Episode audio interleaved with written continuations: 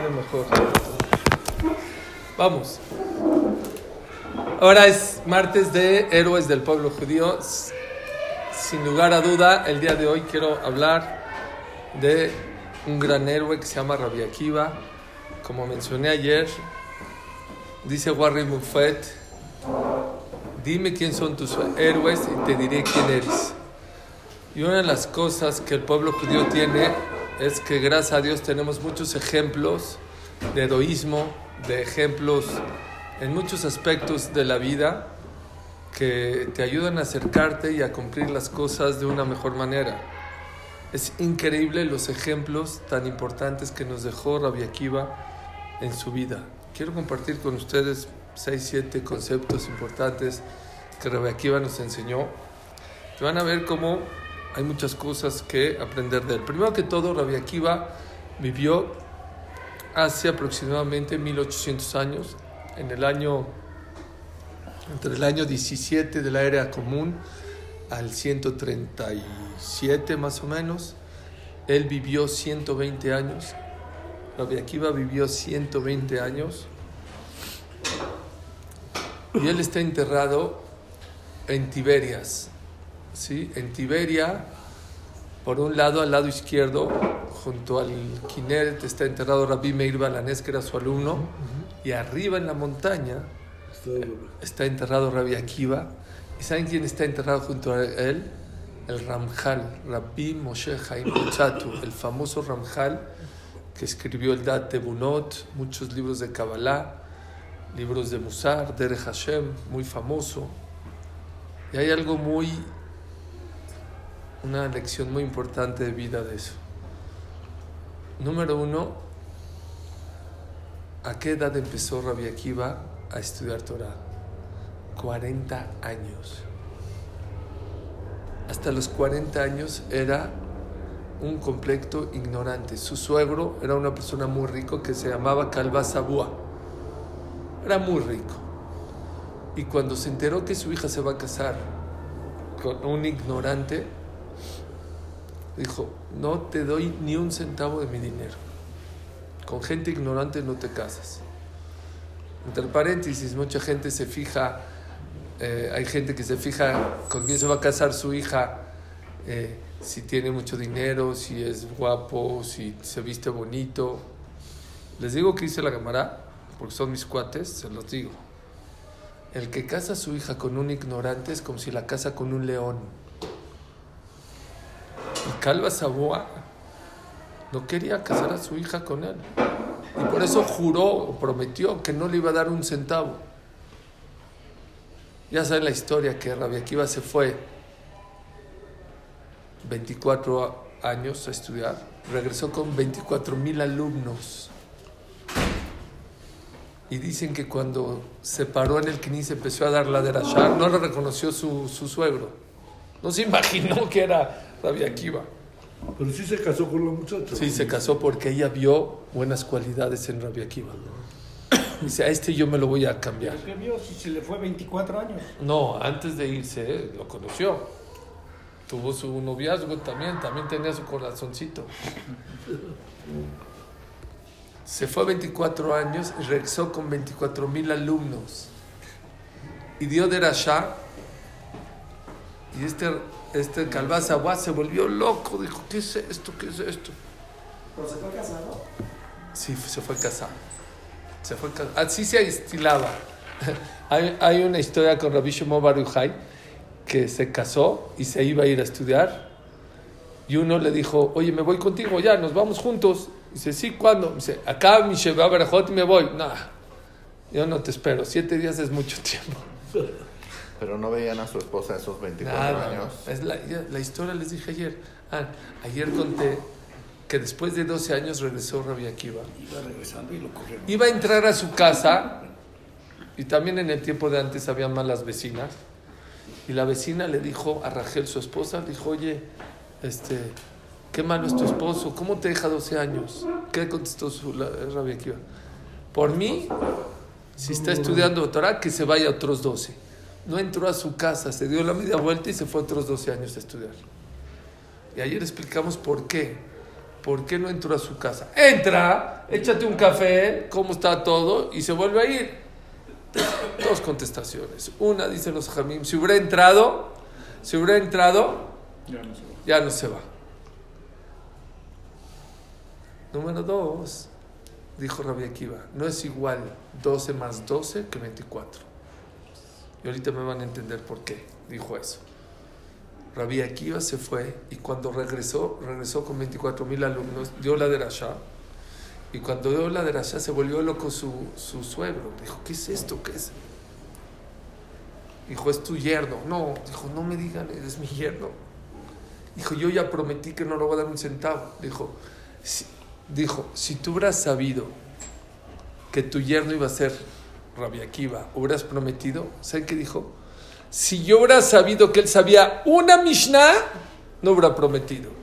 Quiere decir que ni una Mishnah, nada, era un ignorante al 100% Rabbi Akiva. Y al principio Rabbi Akiva fue muy pobre, muy pobre. ¿Y luego fue rico? Y luego la Gemara dice que hizo, no rico, millonario. ¿Por qué? Por su suegro. Déjenme contarles nada más qué tan pobre era. Era tan pobre que su esposa tenía que vender el pelo para poder comer.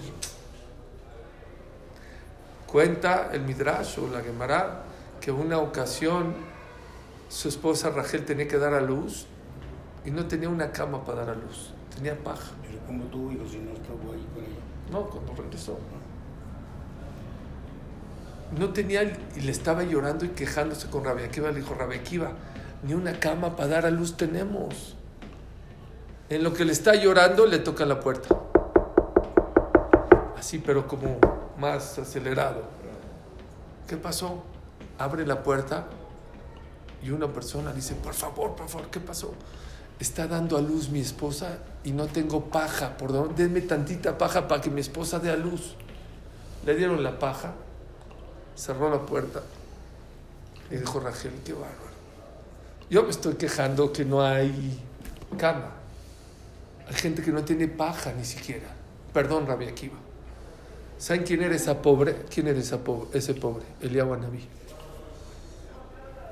¿Cómo se llama? Eliyahu Anabí. Ah, wow. Y preguntó Rabiudades, oye, si ya Dios le mandó a Eliyahu Anabí, ¿alguien de aquí ha visto a Eliyahu Anabí? No. ¿Saben qué dice la Gemara? El que ha visto a Eliyahu Anabí en sueño, no en vivo, en sueño, le aseguran que esa persona ya tiene Olama Ba seguro. Oye, no a cualquiera nos mandan Eliyahu Anabí. Si ya Dios mandó Eliyahu Anabí, en vez de que, que le mande un chequecito, o un colchón celter, o un dormimundo, un colchoncito, un colchoncito. Dijo Rabad, es algo muy sabio. Hay veces Dios no te manda el dinero, la parnasá que tú quieres, pero te manda algo mejor. Una lección de vida. Que hay gente que tiene mucho menos de lo que tú tienes. Que valores lo que tienes en la vida. Había una persona que se iba a, suicidar de tan pobre que era y le, le encantaban los garbanzos. Fue y se compró con lo que tenía un kilo de garbanzos, se subió a la azotea, se comía el garbanzo, tiraba la basura, se comía el garbanzo, tiraba la basura. Dijo, ya, el último garbanzo, dijo, ahora sí ya voy. Preparó a dónde se va a echar y ¿qué ve? Que en la calle un pobre se está comiendo las basuras de su garbanzo. Bashamay mi mal balas mi tajat. En cosas espirituales ve al de arriba de ti. Siempre hay alguien arriba de ti. Vealar es mi tajat. Cosas materiales, tienes que saber que hay alguien abajo de ti. Sí hay millones arriba de ti, pero hay millones abajo de ti. Si ya te vas a comparar, ve con los de abajo. Si andas en coche, hay gente que no tiene para coche, está en taxi. Y si eres de los de taxi, hay gente que anda en camión. Y si tú eres de los de camión, hay gente que anda en metro. Y si anda en los de metro, hay gente que está en bici. Y hay gente que ni bici tiene. En la Tarahumara hay señoras que caminan tres kilómetros para traer un poquito de agua para, y pañuales y leche para sus hijos. Todos los días, tres kilómetros. Y hay gente que no tiene pies. Si ya te vas a comparar, compárate con los de abajo. Y créanme que hay millones abajo de ti. Millones. Rabbi Akiva, después con el tiempo, vean qué bonito musar. Cuando no tenía para comer, cuando era muy pobre, siempre le decía, en vez de decirle, no gastes, no esto, ¿por qué gastas esto? Decía, Rachel, ahorita no puedo. Pero un día voy a ser rico y te voy a regalar Jerusalén Shel Zahav. Era un adorno de todo Jerusalén de oro. La manera más de Danim cuenta que Rabbi Akiva se hizo rico, uno porque su suegro ya le empezó a dar, No que no. después cuando vio que ya regresó con Torah, dijo obviamente que no, ¿no oíste? Que dijo Se sí. quedó pobre, ¿verdad? ¿Eh? Su suegro no se quedó muy pobre. No, Calvás Sabúa, su hija. Le quemaron todo. No, que quemaron las, las comunidades, pero no se quedó pobre. O sea, lo que tenía de reserva para mantener Jerusalén, te refiere, 20 años. Pero no se quedó pobre. No. Eh, en el Jorbana, su hija, es. No. Ok. Escuchen esto, ¿cómo se hizo rico? Una vez le fue a pedir prestado dinero, uno por su suegro. Número dos, fue con una reina a pedirle prestado dinero. Rabia Akiva, una reina. Así está la en Masejet Nedarim. Y le dijo, sí, Rabia Akiva, ¿quién no le va a prestar Rabia Akiva? ¿Cuándo me pagas? Tal día. Lunes 8 de enero. ¿Está bien? Llegó 8 de enero, no llegó Rabia a pagarle. Salió la reina al mar, a la playa, dijo, Dios, yo le presté a Rabia Akiva y yo confié en ti. Ya llegó el día y no me ha pagado. En eso, dice Ramra, llegó un barco, naufragó un barco, llegó un tesoro, lo agarró la reina, dice, aquí está.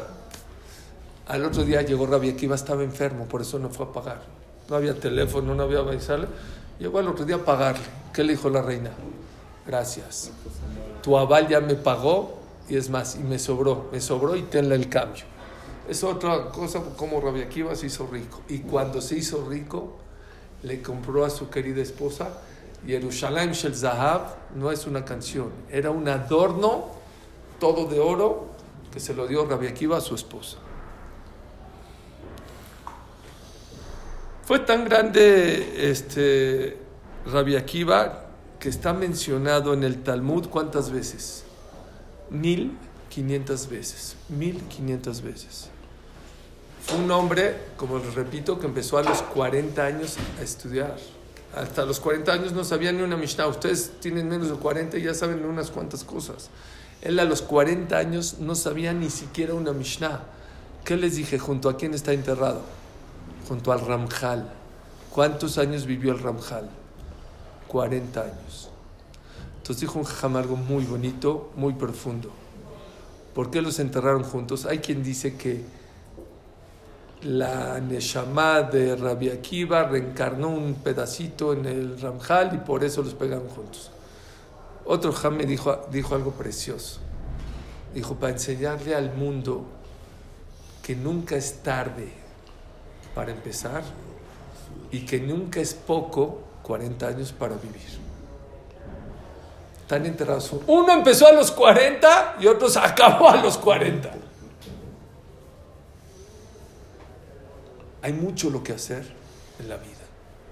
Y una de las cosas más importantes que la persona tiene que aprender Rabia Akiva es, no importa a qué edad, pero empieza a cambiar, empieza a moverte.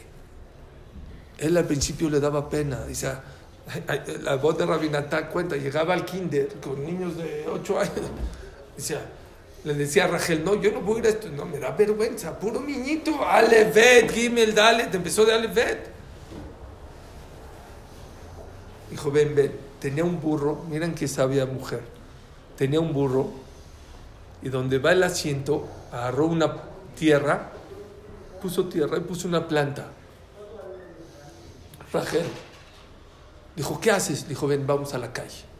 El primer día no hubo una persona. ¿Qué? Volteé a ver el burro. ¿Cómo?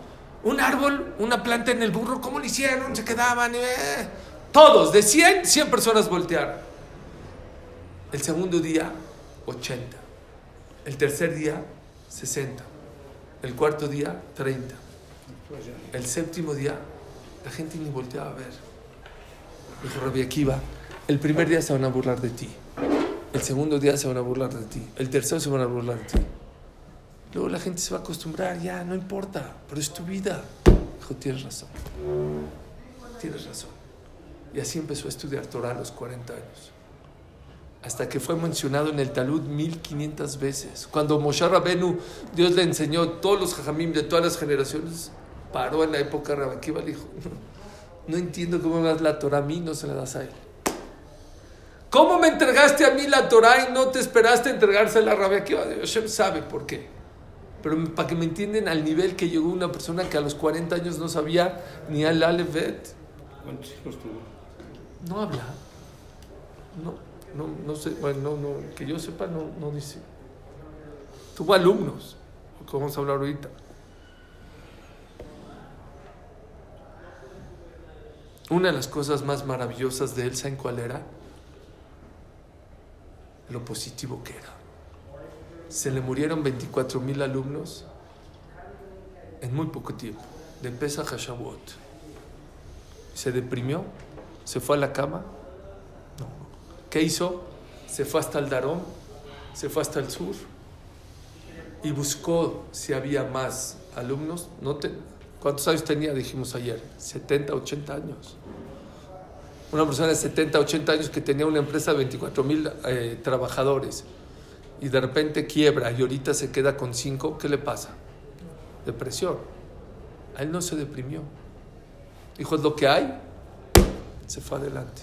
Eso se llama Kojota Nefesh. Rabbi Akiva nos enseña que nosotros tenemos Kojot, fuerzas, así como el cuerpo. Hay veces te das cuenta que eres mucho más fuerte de lo que te imaginas. ¿Quién se puede imaginar que una persona, un niño de 13 años o una niña de 12 años puede ayunar 25 horas en Kippur? ¿Y se puede o no? Se puede. Así como el cuerpo tiene fuerzas que no te imaginas, o hay, hay documentos o documentales de gente que, yo que sé, chocaron y sacó a su hija, y, oye, ¿cómo levantaste este coche? ¿O cómo sacaste a tu hijo de tu coche? No sé, en momentos de aprieto la persona tiene unas fuerzas especiales que no sabía que las tenía. Bueno, existen fuerzas que no son del cuerpo, son del alma, que son mucho más fuertes de las que te imaginas. Rabbi Akiva sacó esa fuerza, salió adelante y enseñó a cinco alumnos, de 24 mil a cinco. ¿Qué usar? La gente dice, ah, de cinco yo a mí no me pongas. Yo tenía 24 mil. No, no, no, o sea, yo les digo, yo que doy clases, 24 mil a 5 es, es, es, muy difícil. Shlomo Melech le pasó lo similar. La Gemara en decía que primero Malach al Olam. Y luego sobre Israel. Luego sobre Jerusalén. Y mucha gente no sabe que cuando fue a buscar el Shamir, ¿se acuerdan del Shamir? El gusanito para que parta las piedras del Bet Amikdash. ¿Cómo las consiguió? Ah, no puse el YouTube, me van a matar. No puse el este. El, el, el, el wifi no pude meter. Ah, ok. Sí metí por YouTube, pero el wifi no, Ah, ok, entonces. no se estaba escuchando. ¿No está? Qué raro. ¿Sí? Sí. Bueno.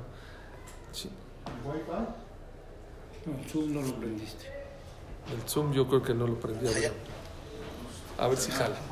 Ok, escuchen.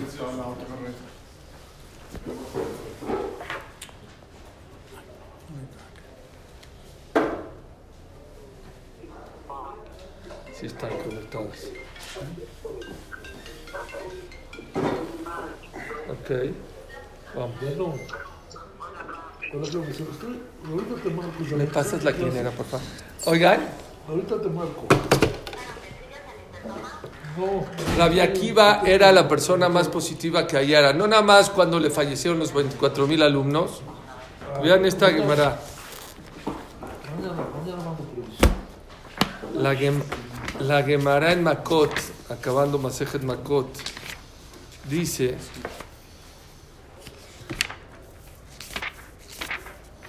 Dice así.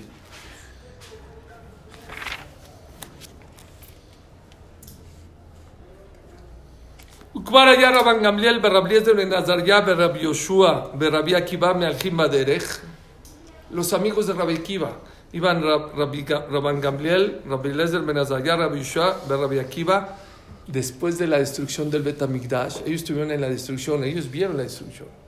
Me aljim baderech beshamu kol amoné shel rume, me plata berachom mea besrim mil bitchilu bochim. Rabbi Akiva mesajek.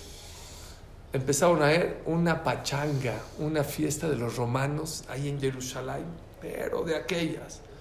Empezaron a llorar Y Rabbi Akiva se empezó a reír. Amrulo, mi pene mata mesajek. Dijo, ¿de qué te ríes? Amarlen, veatem mi pene atem bohim, ¿por qué lloran? אמרו לו, הללו כושים שמשתחררים מן העצמם כתרים מהמתחים, ישנם בטח בהשקט, ואנו בית אדום מגלה ואלוקינו שרוף. Es como estos reshaim, estos romanos malvados. Vean cómo festejan, cómo cantan, cómo bailan, y nosotros, ve el Bet HaMikdash quemado, destruido, cuánta gente murió. Pues, ¿cómo no quieres que lloremos? ¿Y tú de qué te ríes? Amalem, la genani mitzahek. Dijo, ¿saben por qué me río? Miren cómo siempre hay un lado positivo de verla. Oye, estás viendo el Bet HaMikdash destruido. Ves los romanos que lo destruyeron, cantando y bailando. Y ellos, pobrecitos, quién sabe cuántos amigos se murieron. cuán- ellos mismos después los mataron. Fueron de los 10 eh, eh, jajamim que Asur- Asar- Asararu Gemalhut, que los mataron los romanos de una manera muy cruel. Les dijo así, ¿saben por qué me río? Digo así. Umale obre. Sí, los que traspasan las palabras de Dios y destruyen el Bet Amigdash, mira cómo la están pasando. La Oser rechonó a la Hat Kama Bekama. Los que hacemos la voluntad de Dios, ¿cómo Dios nos va a pagar? Hay que tener paciencia. Ellos están gozando ahorita. El que ríe al, mun- al, al último ríe mejor es un dicho de Yehudim, ¿sabían? Les voy a traer una prueba. ¿Cómo empieza el día judío? ¿De noche o de día? De noche. ¿Cómo empieza la semana? ¿Trabajando o descansando? No, trabajando. Los judíos, domingo, lunes, martes. En Israel, domingo se trabaja, lunes, martes. ¿Por qué? Nunca se han pensado por qué el judaísmo, la noche, primero empieza noche y acaba de día. ¿Y por qué empieza la, la semana? traba- Los, los otros pueblos empiezan descansando el domingo y empiezan de día. ¿Y cómo acaba de noche y trabajando? Y nosotros al revés. El día lo empezamos de noche, porque para los judíos empieza el día de noche y acaba de día. Y la semana empieza trabajando. ¿Y cambia- ¿Y cómo acaba? Descansando. Dice, para enseñarle al yudí que el que ríe al último ríe, para que te acuerdes que hay Olamapá. Es lo que le dijo Rabbi Akiva. Ellos están gozando ahorita y traspasaron. Imagínense cómo vamos a gozar nosotros después de 120 años. Otro más. שוב פעם אחת היו עולים בירושלים, כיוון שהגיעו להר הצופים קראו בגדיהם. Iban subiendo a Jerusalén y cuando estaban en la montaña que se había el Betamigdash y vieron el Betamigdash destruido, se rompieron las ropas. Cuando llegaron a Harabait, ¿saben dónde es Harabait? Donde está hoy la mezquita, ahí es Harabait. Raúl Shual Yotzé mi Bet Kodesh Kodashim. Vieron a un zorro que salió de donde era el Kodesh HaKodashim. ¿Saben qué es el Kodesh HaKodashim? El lugar más santo del Betamigdash. La Gemara dice que todo lo que hay santidad en Israel es gracias al, a Jerusalén. Y Jerusalén, ¿por qué hay Kedushá, santidad? por el Bet ¿Y el Bet por qué? Por el Kodesh.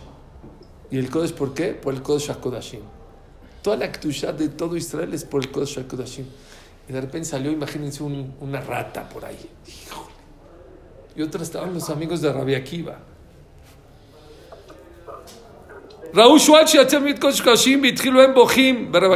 Otra vez la misma historia. Los amigos llorando y Rabia Akiva riéndose. ¿De qué? Dijeron, oye, ¿de qué te ríes? ¿Qué le contestaron? ¿De qué yo? ¿Qué les contestó? ¿Ustedes de qué lloran? Pues, ¿cómo de qué lloran? Le dijeron así, ¿cómo de qué lloran? Ambrulo, Makom Shikatubo el lugar donde está escrito que una persona extraña, no, una persona que no es Kohen Gadol, no podía entrar al Kodesh HaKodashim. El Kohen Gadol podía entrar solamente la, la persona más santa, el día más santo podía entrar a ese lugar y si tenía un pecado se moría. Por eso tenía que entrar con cadenas. por si tenía un pecado, ¿quién lo iba a sacar? También se moría, entonces lo sacaban con cadenas. Le dijeron, el lugar más santo del mundo, que no podía entrar una persona cualquiera, están saliendo ratones de ahí, zorros de ahí. No vamos a llorar. ¿Tú de qué te ríes ahora? Sí, a ver, dinos de qué estás riendo. Amar la hembre, caja ni mensaje. Dijo, te voy a decir por qué nosotros nos reímos.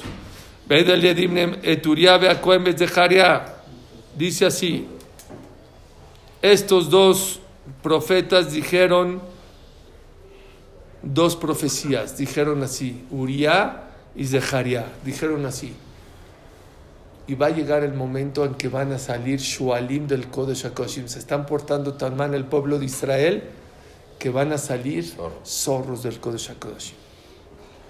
Pero también dijeron otra, otra profecía que yo la vi, yo Suri Katán la vi con mis ojos y lloré. Me acordé de esta Gemara y dice así.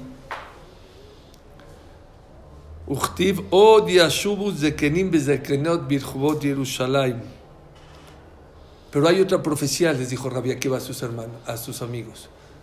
Una profecía dice que iban a salir zorros y otra profecía dice que va a venir un día en que otra vez los ancianos y las ancianas, los niños y las niñas van a estar en las calles de Jerusalén jugando con tranquilidad. Y les dijo, la primera ya se cumplió, la que salió el zorro, ya viene la segunda, por eso estoy contento. Vean qué positivo era. Yo les recomiendo cuando vayan a Israel, tomen un guía para ir a Tika. No, no, no saben, bueno, para mí es de las cosas, las experiencias más bonitas que he hecho. Y una de las cosas que nos hizo es, la muralla que hay hoy en Jerusalén, esa no la hicieron, no es del tiempo de David Amelech, esa es de los turcos. Los turcos cuando gobernaron Jerusalén hicieron esa muralla que hoy en día existe.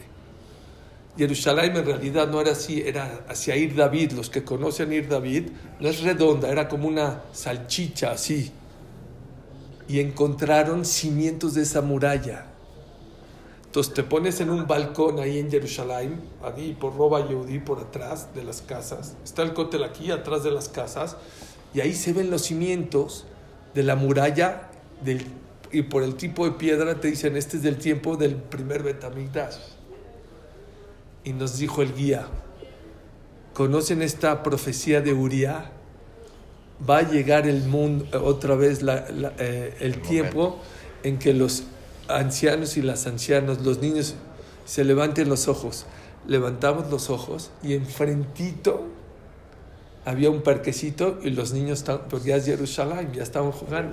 Viejitos, sí. Nomás lloramos, ya se está cumpliendo la, profecía. Les voy a decir una cosa, ¿eh? yo no sé cuándo llega el Mashiach, que es, pero que es época del Mashiach, estamos muy cerquita del tiempo del Mashiach. Pero ¿qué, qué aprendemos de Rabbi Akiva? ¿Ustedes creen que Rabbi Akiva no sabía, no le dolió que le salió un zorro del Betamigdash?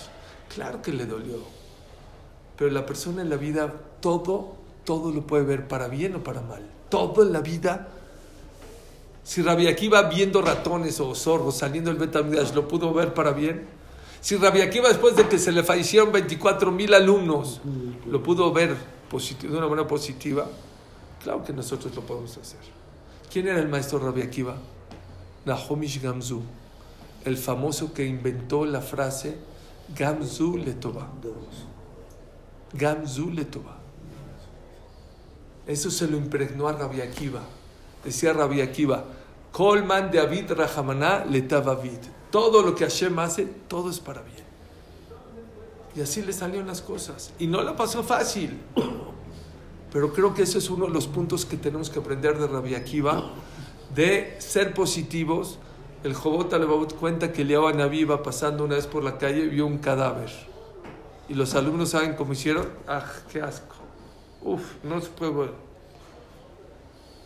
Y Aliao Naví se le quedó viendo al cadáver y les dijo, vengan, ¿qué? Miren qué bonita dentadura. ¿Saben que lo único que no echa a perder de un cadáver es la dentadura?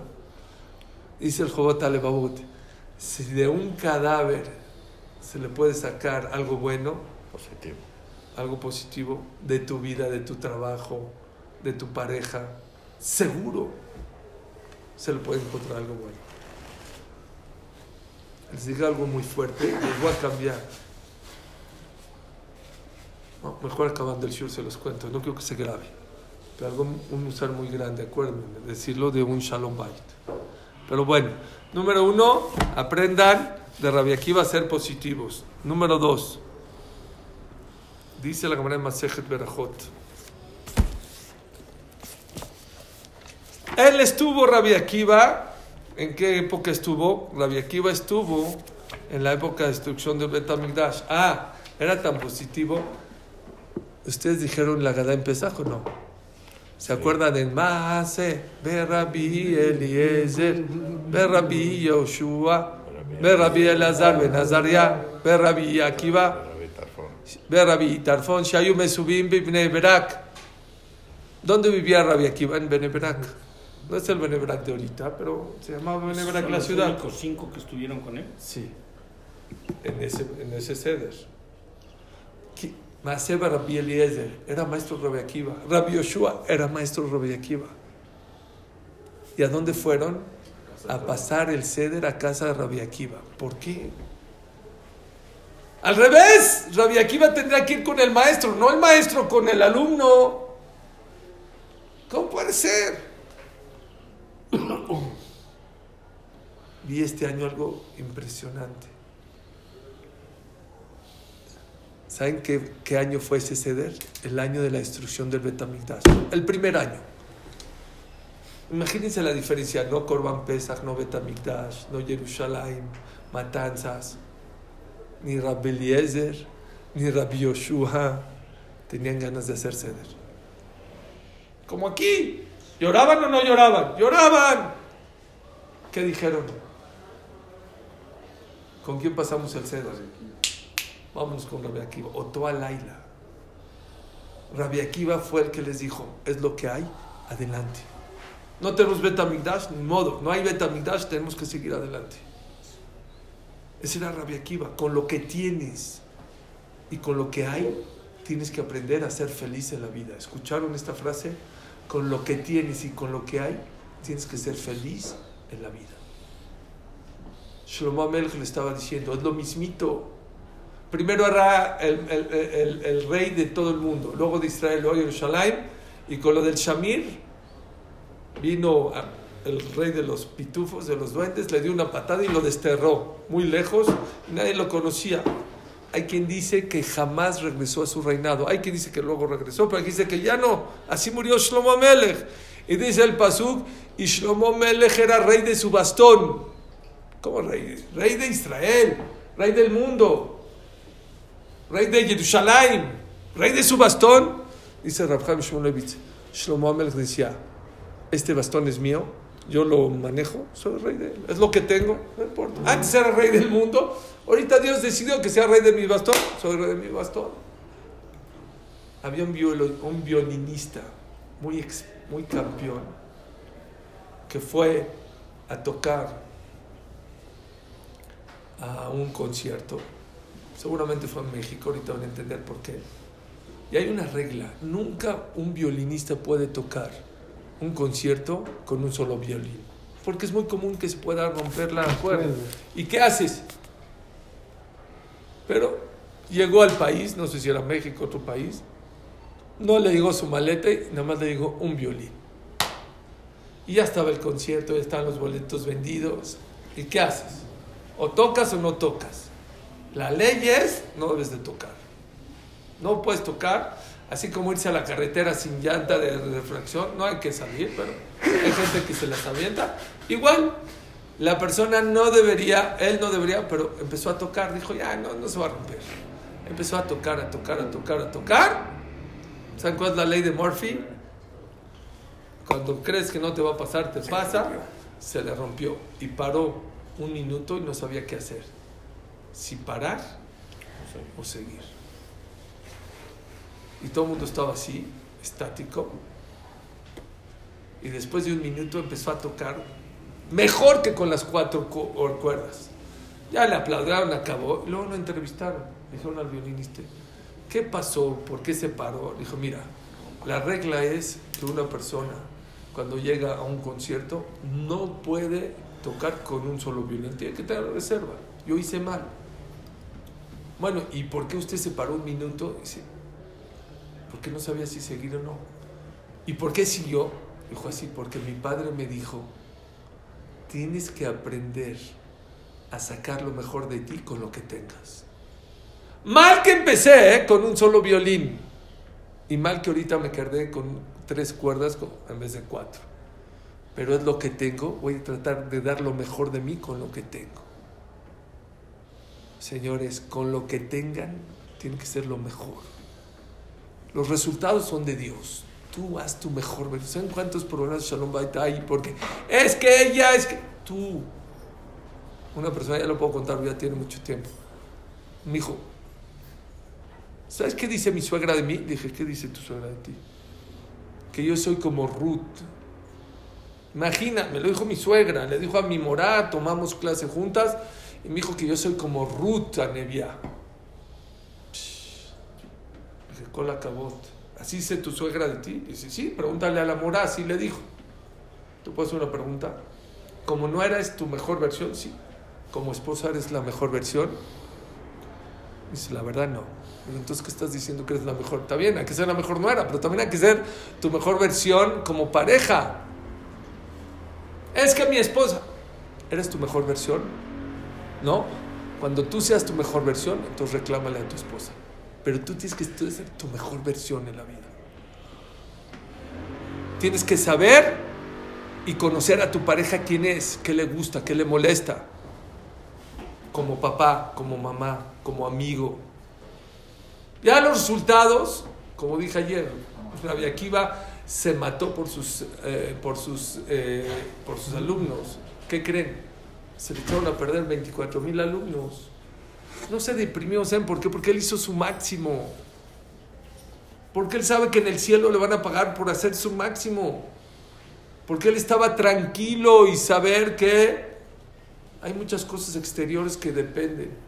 El Hafez Haim, sus hijos no salieron, uno, de un lado sus hijos no salieron bien, Rabbi Salmi Salanter tampoco, Ravolve también, son no grandes que Jamim. En el mismo lapso de los 24 mil había aquí. ¿no? Desde Pesach en 33, días, en 33 días todos.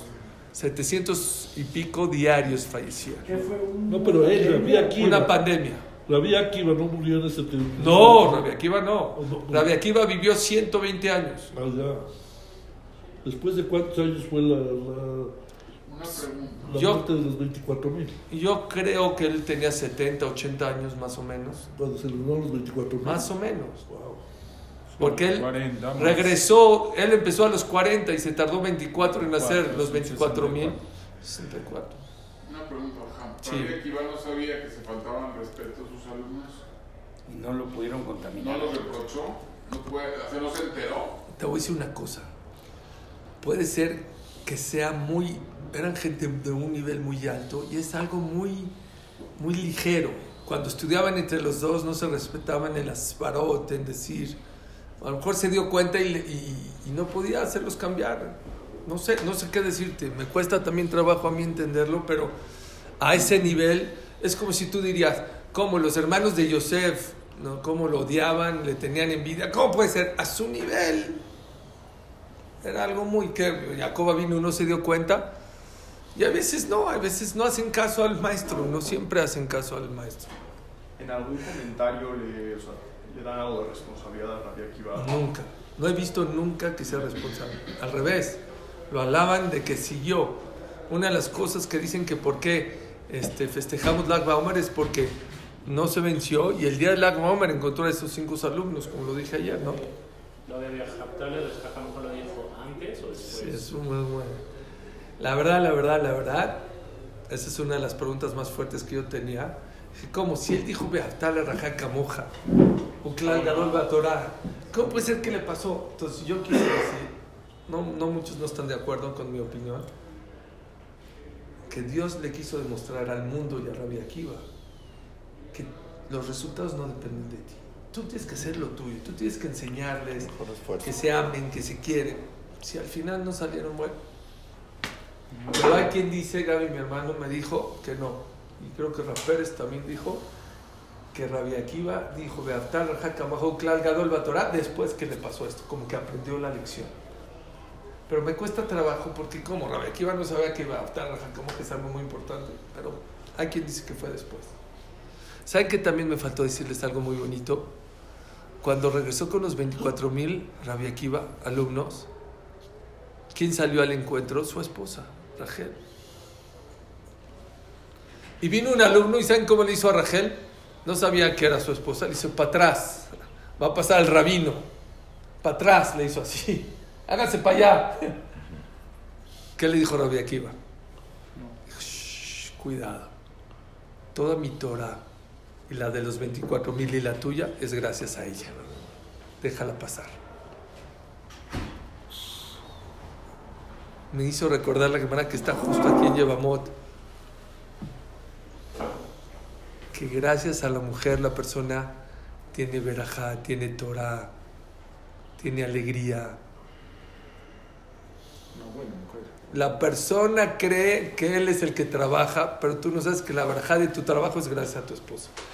La persona cree que él es el que da la clase, pero aunque tu esposa no te prepare la clase, gracias a ella tú puedes dar clases. Se lo dijimos en una clase. El chasis, el motor, ¿quién es? La mujer. Pero a ella le tocó estar oculta atrás de los telones. Nosotros somos la carrocería del Ferrari y ella es el motor. Pero un Ferrari sin motor, ¿de qué sirve? Rabbi Akiva supo y la respetaba y por eso le decía, yo cuando pueda te voy a comprar Jerusalén Shel Zahab, porque yo te debo todo. ¿Por qué Rabbi Akiva no quería estudiar Torah? La Gemara dice que él antes de que estudiara no solamente no estudiaba Torah, odiaba a los jajamim y decía a los jajamim yo los quiero morder, no con mordida de perro, de burro. Dijeron, pero ¿por qué de burro? Porque el perro muerde, pero no rompe el hueso. El burro cuando muerde no te suelta hasta que rompe el hueso. ¿Qué odio le tenían los jajamim? ¿Y por qué tanto odio? No, no me cree. ¿Eh? Veía que eran muy sabios, pero que muchos de ellos no tenían buenas cualidades. Y eso no se vale, decía. Y por eso él no quería estudiar Torah. Dijo, yo no quiero estudiar Torah para ser un cerebro en Torah y un mal comportamiento en cualidades. No lo quiero ser. Y él pensó que la Torah no lo iba a transformar. ¿Cuándo hizo Teshuvah, Rabbi Akiva? Cuando estaba pastoreando a un borrego y vio una roca que está agujerada por el agua. Y dijo así, si el agua que es débil pudo qué? Agujerar la roca, la Torah que es como el fuego, no va a cambiar mi corazón. ¿Y cuál fue el secreto? No es la gota, la constancia. Yo dijo, si yo voy a hacer constancia en mi vida, estoy seguro que la Torah va a transformar mi corazón. Y por eso no quiso entrar a su casa, porque se dio cuenta que no es lo mismo 12 más 12 que 24. No es igual la persona que estudia 10 minutos, agarra su celular, agarra esto, se sale, luego otros 10 minutos. No, constancia, aprendan eso en la vida. No es lo mismo la persona que reza bien un día, luego no reza bien. Luego otro reza una semana bien, dos, un mes. Vas a ver resultados. Pero lo que pasa es que de repente nos inspiramos en una tefla fuertísimo y luego 10 nada, y luego otra bien. ¿Quieres ver resultados en tus tefilot? Sé constante. ¿Quieres ver resultados en tu shalom bait? Sé constante. Otra vez, otra vez, otra vez. ¿Quieres ser éxito en la educación de tus hijos? Constancia, con todo el tiempo, todo el tiempo, todo el tiempo.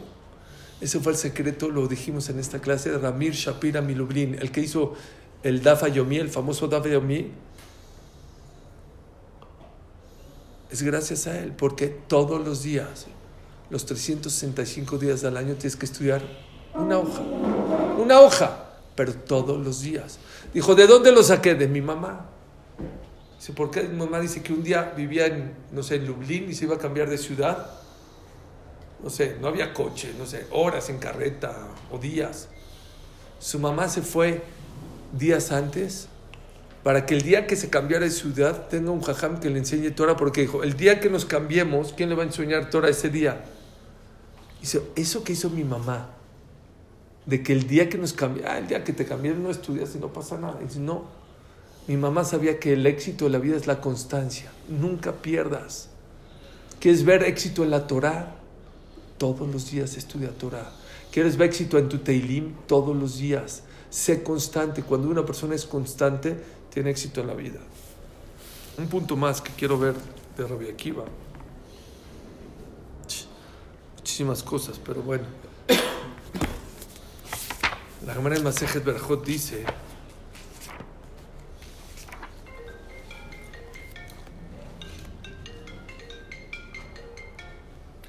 los romanos prohibieron, Ok, gracias. dice así,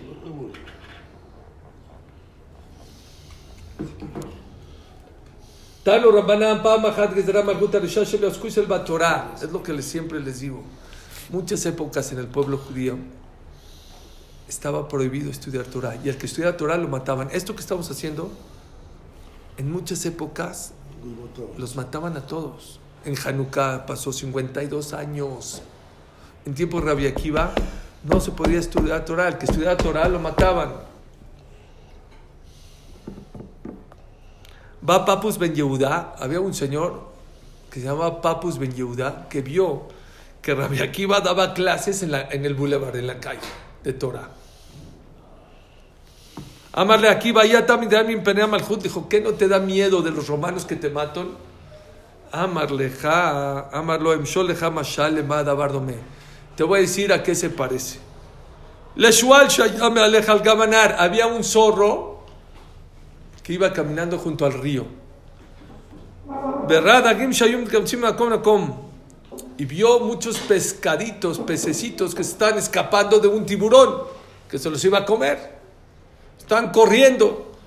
Amarle mi pene matem borjim. ¿Por qué están escapando? Amarlo, mi pene reshotot adam. No del tiburón, de las redes de los pescadores, que los pescadores vienen y nos pescan, por eso nos escapamos.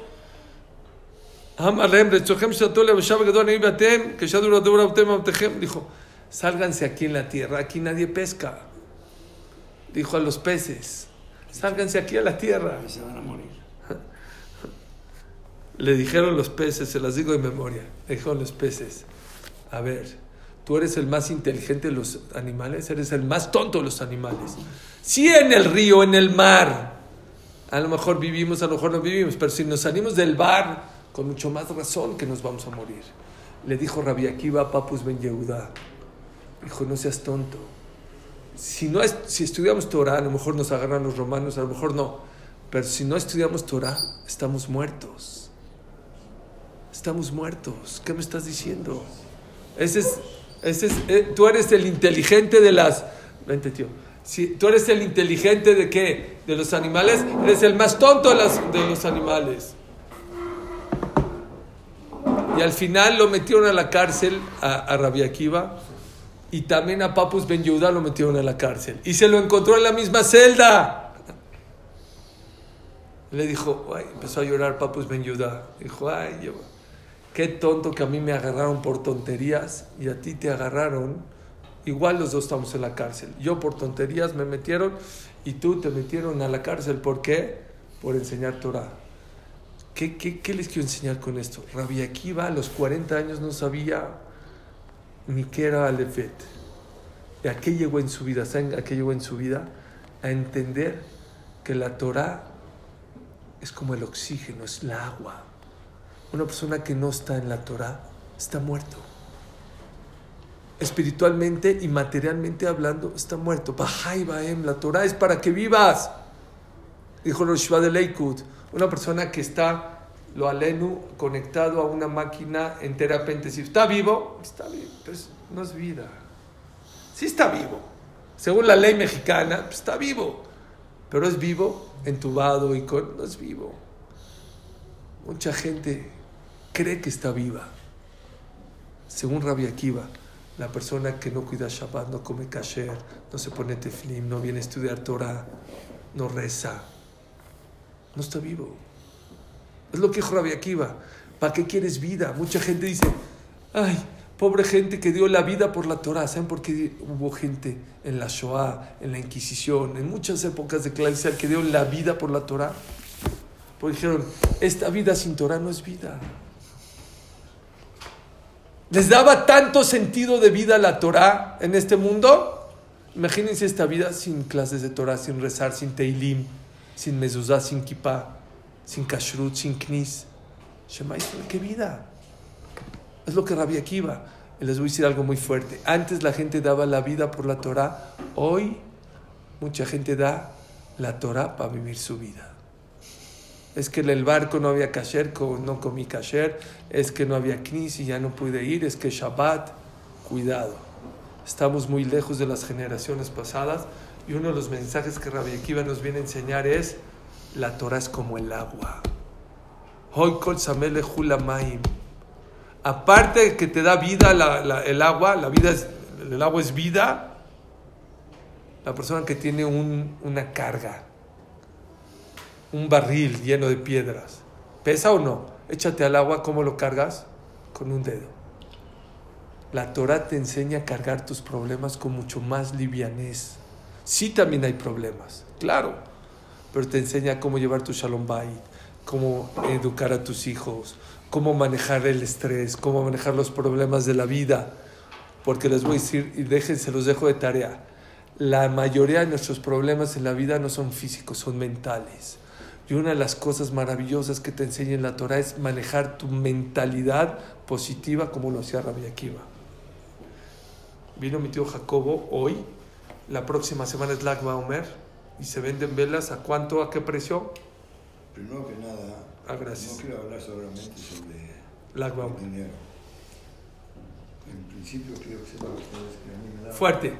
a mí me da mucha alegría saber que ustedes vienen aquí estudiar, mi querido sobrino, Suri, y que están pero interesadísimos en la Torah. Como él acaba de, de- de decir, la, la- persona que está dentro de la Torah es otra persona. Su mentalidad es diferente.